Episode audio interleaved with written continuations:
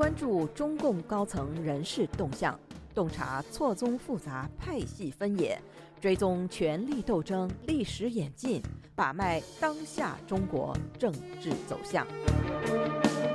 请收听《夜话中南海》。听众朋友们好，欢迎收听美国自由亚洲电台《夜话中南海》节目，我是节目的播讲人和撰稿人高鑫。我们本专栏的上篇文章在文学城上转载后，一位叫处的网友发表评论说：“刚开始看还觉得是这么回事，到后面那么多胡说八道，结果除了跟刘亚洲写的差不多的部分，别的都不可信了。再说你比刘亚洲早三十年知道，为什么到现在才说？估计是现在才在别人的要求下参照了刘亚洲写的，再添油加醋一番才好吧。”这位网友有所不知，早在三十一年前，也就是笔者成功逃离中国大陆的次年，就已经开始专门披露自己所了解的关于西路军史实的第一手资料。真的不是到现在才说。当年的美国、香港、台湾等地有很多的反动刊物，比如当时还是纸刊的《民主中国》，以及香港的《开放》杂志等，都曾经发表过笔者的相关回忆文章。其中，对于幸存女红军沦为焦家婆姨的故事，要比本专栏的上篇文章中描述的更为详细。多年前，我们在《夜话中南海》专栏的一篇文章“不准拿党史说事”，只是因为党史太恐怖中。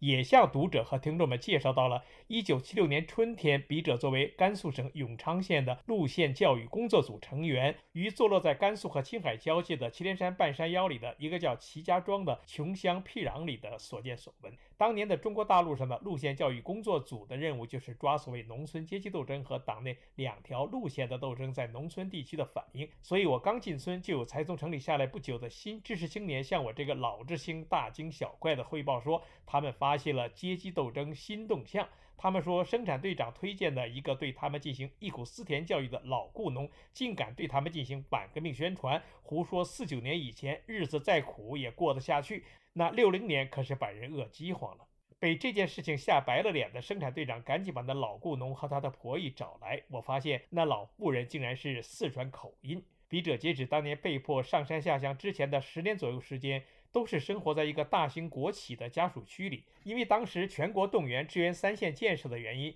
这个家属区里的一些孩子是随父母从东北鞍山或者四川攀枝花等地迁过去的，所以笔者从小就对东北、四川等地的口音十分熟悉。生产队长拼命向我解释说，他们两人一是没有文化，二是也老糊涂了。工作组同志，你千万别把他们的话当个事情。再说这老婆子也不容易。国民党的那个时候还是个女红军，让马匪的回回兵给队长。说到这里，看见那老夫妇的眼里冒着凶光，不敢再说下去。我赶紧安慰老夫妇说：“你们都没有文化，说错话没关系，以后别再乱说了就行。”错了个球！老雇农不顾婆姨的阻拦，张口开骂。国民党的时候，我给地主当了二十年长工，只要干活就能有饭吃。一九六零年的时候，干活的比不干活的饿死的还快。现在比六零年好点儿，也好的不多。四十年前，我是这搭，也就是这个地方最穷的人。可是再穷，也还是把这个红军婆姨养活了。现在可好了，一个村里就有二十多个三十大几的汉子没有婆姨。四川来的女子，百八十斤全国粮票就能换一个，穷汉子们还是换不起。队里让我给城里来的青年讲新社会的甜。啥叫个甜？糖才叫个甜。可我老汉已经二十多年没尝过糖是个啥滋味了。城里来的青年说我是反革命，他们知道个啥？我就是个反革命，又能把我做个啥？大不了来把我这老汉的球咬掉。我们本专栏的前一篇文章中已经介绍过，中共党史上对西路军的评价，在上个世纪八十年代之前，一直都是遵循毛泽东的定论。一九三七年十二月，毛泽东在召见李先念等西路军所剩部分领导人时评论说：“西路军的失败主要是张国焘机会主义错误的结果。他不执行中央的正确路线，他惧怕国民党反动力量，又害怕日本帝国主义不经过中央将队伍偷偷地调过黄河，企图到西北去求得安全，搞块地盘称王称霸，好向中央闹独立。这种错误的路线是注定要失败的。”对此不顾事实，甚至完全是颠倒黑白的定论。李先念及徐向前等少数侥幸活了下来的前西路军将领，为了顾全大局而隐忍了四十多年，直到一九八零年，日后被中共党史、军史界誉为给西路军正本清源第一人的朱玉撰文《西路军遗》，才为原西路军的历史真相打开缺口。而正是这位朱玉教授，就曾经关注过笔者1993年在境外刊物上发表的讲述徐向前1937年流落甘肃省永昌县双湾地区的故事。这是当地一个曾经管过知青工作的前公社干部写信告诉过我的。他本人就是在天生坑长大的。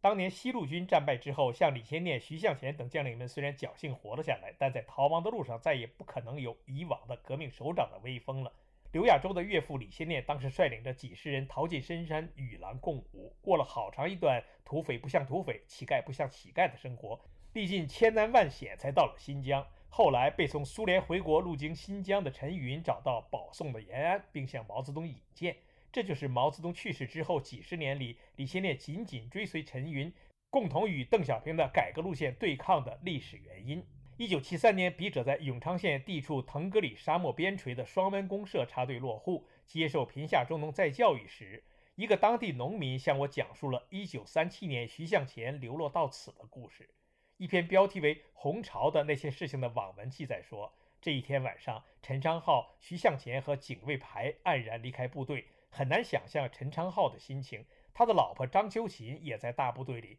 而陈昌浩却要扔下他和战友们独自逃命。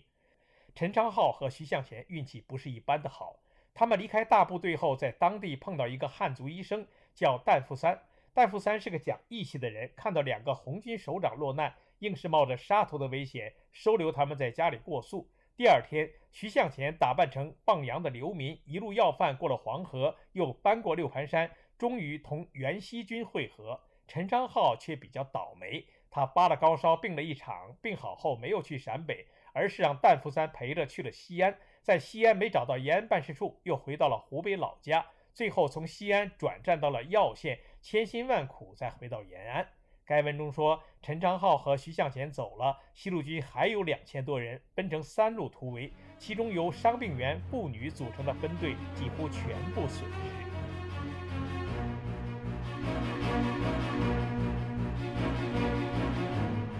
您现在收听的是自由亚洲电台夜话中南海栏目，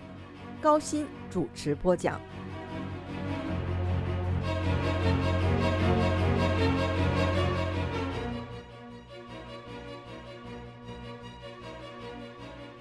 我们本专栏上篇文章中所说的焦家婆姨，想必就应该是被陈昌浩、徐向前等将领们抛下的妇女分队的队员之一。中共党史资料中介绍说，当时的马家军到处张贴通缉令，悬赏捉拿西路军总指挥徐向前。各个山头把守更严了，他们不认识徐向前，因此严密盘查，见人就抓，抓起来就审问是不是徐向前，认识不认识徐向前。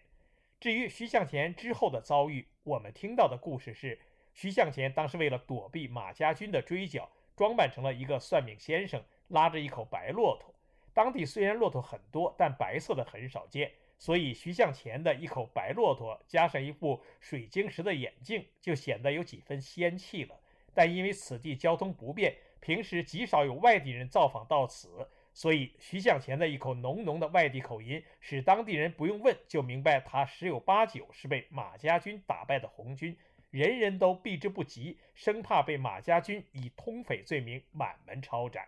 当年的双湾公社，如今早已更名为双湾镇。辖区内有一个叫天生坑的村落。当年流落到此的徐向前，曾用一个金戒指向当地一个姓黄的地主换了一盆面条吃。这个地主难辨戒指是真是伪，但知道真金不怕火炼的道理，所以还把戒指丢进灶火里烧了半天。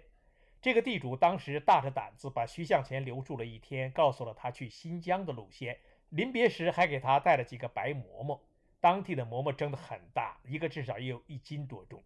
徐向前本人也确实像李先念日后的纪念文章里写的那样，即使在打了败仗的严重白色恐怖的日子里，也毫不灰心丧气，坚信革命事业的成功是早晚的事。所以临走时给那个地主写了一张条子，嘱咐他一定保存好，日后也许用得着。当时的徐向前打听了去新疆的路线，但此后却反其道去了凉州，也就是现在的武威，继而又从凉州去了陕北，就是另外一个故事了。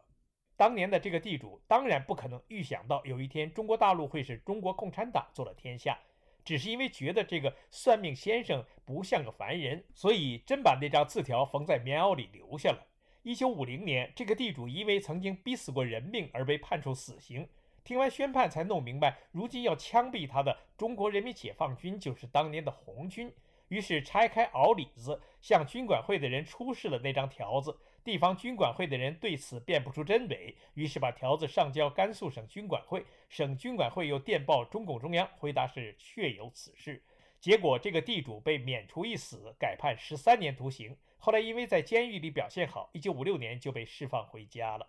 一九六零年前后的三年大饥荒时间，甘肃省是中国大陆上饿死人最多的省份之一。我们曾经在网络上读到过数篇披露三年大饥荒时甘肃省的具体情况。一九六零年是甘肃大饥荒大死亡的高峰，全省各地区都呈现出死亡的恐怖和死亡的惨象。张掖专区死亡人数十万三千二百一十七人，人口自然减员六万一千三百四十九人。其中酒泉市死亡率最高达千分之四十三点五七，死亡人数一万六千一百二十九，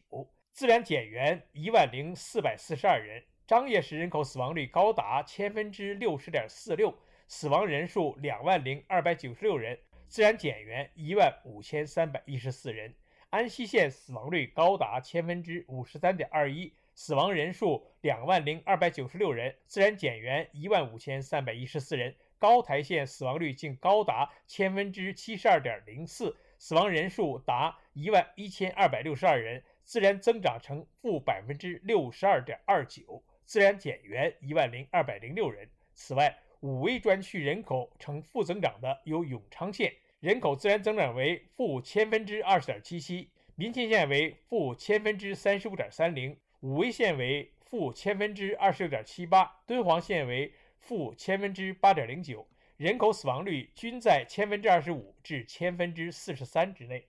前面所说的徐向前曾经用金戒指换面条吃的那个双湾公社，也就是现在的双湾镇的天生坑，就是永昌县与民勤县交界的地方。当时的双湾公社境内连死带跑，共损失了近一半人口。天生坑大队甚至出现过数起活人吃死娃娃肉的情景。徐向前的救命恩人，在自己已经饿得全身浮肿、卧床不起的时候，用尽最后一点气力，向家人指点了当年他曾经给徐向前指点过的去新疆的路线，让家人到那里去讨一条生路。这个可怜的老人，虽然1950年没有被枪毙，但最终还是等于死在了共产党手里。日后的当地百姓都已经明白过来了，如果不是共产党的合作化和大跃进，自然灾害再严重，也还不至于大量饿死人，甚至于活人吃死人。当年中共的西路军被打败后的流落人员，虽然吃尽了人间苦难，但最惨的也能讨到口饭吃，以苟延生命。如果像共产党统治下的一九六零年那样，当地人都被饿死无数，甭说草根树皮，观音土都没处去找，哪来的剩饭给外来人吃？君不见青海头，古来白骨无人收。新鬼怨烦旧鬼哭，天阴雨湿声啾啾。我是一九六二年随父母到甘肃河西走廊的，当时只有七岁。祁连山脚下的景象给我留下的最深记忆就是坟比树多。当地人说，这里的坟一百座里有九十九座都是里面没有棺材的。坟里面的人不是多年前被马回回杀死的，就是一九六零年前后被饿死的。